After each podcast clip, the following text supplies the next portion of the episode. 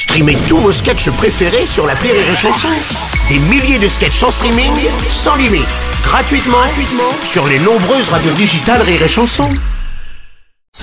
La drôle de chronique La drôle de chronique de Rire et Chanson. Avec Edgar Yves ce matin. Bonjour Edgar Yves. Oui, oui, tout à fait. Bonjour à toutes, euh, bonjour à tous, euh, et bienvenue dans la radio du rire et de la Chanson. Mon nom est Edgar Yves, je suis le leader charismatique de l'association Maëva Guéna s'en bat les couilles de ta chatte. Oh non, il faut quand même, il faut le dire, il faut le dire. Et le président du groupe Facebook, Lionel Messi, pour le moment, c'est cher, hein, Hein Il n'a pas eu le retour à Retour sur. Ah, cher. Attention les amis, on va démarrer par une petite devinette. Qu'est-ce qui ne nous fait ni chaud ni froid, mais qu'on regarde quand même histoire de savoir qui sera le prochain détenteur des clés de notre fion. Oh, euh, oui, Euh, oui, un un débat, débat politique. C'est ça. Exactement. Vous êtes des bons, putain. Bingo. Bravo, les gars. On sent que votre fion a du vécu. Je suis fier, je suis fier- je suis fier de vous. Jeudi 23 septembre dernier, Bruno, sur BFM TV, 4 millions de Ouais. cons, de gens, pardon, ont regardé le débat entre euh, Zemmour et Mélenchon. Apparemment, un record d'audience pour ce type d'exercice. Donc, François Mitterrand avec son, vous avez tout à fait raison, monsieur le Premier ministre, Ségolène Royal avec son, non, je me calmerai pas.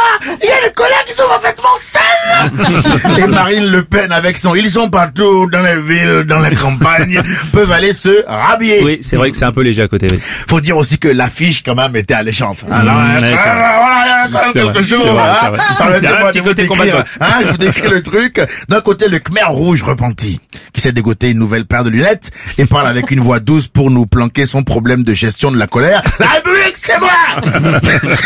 et de l'autre, le baptiseur, hein, le distributeur de prénoms, l'homme qui nous prouve que on peut être fou et le vivre seulement, Oui, en toute euh, fluidité, hein, celui qui pense que les Noirs et les Arabes devraient quitter la France, mais que si ses propos sont condamnables, c'est peut-être pas exactement ce qu'il voulait dire. Ouais, on est- on est- est- une belle affiche quand même. Hein, c'est vrai. ah ben, affiche, hein, avec Ouais. côté je suis là, je suis pas là, là, quand même.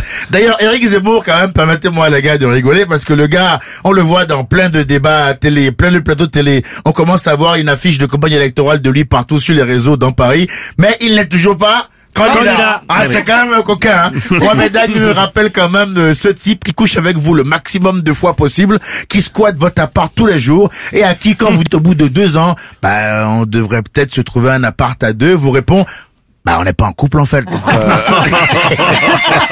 hein, tu l'as vécu, Aurélie? Ah aïe, aïe. C'est méchant. Ah. Mélenchon, lui, rien à voir. Il est bel et bien candidat et il l'assume. Car son rapport avec les millionnaires, lui, c'est le même que moi avec les moustiques la nuit. Tant qu'ils n'ont pas crevé, je ne lâche rien. Oui, ça c'est pas pour moi. Et du coup, t'en as pensé quoi de ce débat alors? Tu veux savoir ce que j'en ai pensé? Ouais. Eh ben, écoute, je l'ai pas regardé. Mais non. Pas du tout, pas du tout. Euh, écoute, c'était pas compliqué. J'étais en fait chez des amis Ouais. et quand ils ont commencé à regarder le débat, je suis rentré chez moi. Ouais. Pour une fois que je suis ces consignes, c'est pas Eric Zemmour qui va me le reprocher. C'était la drôle de chronique Yves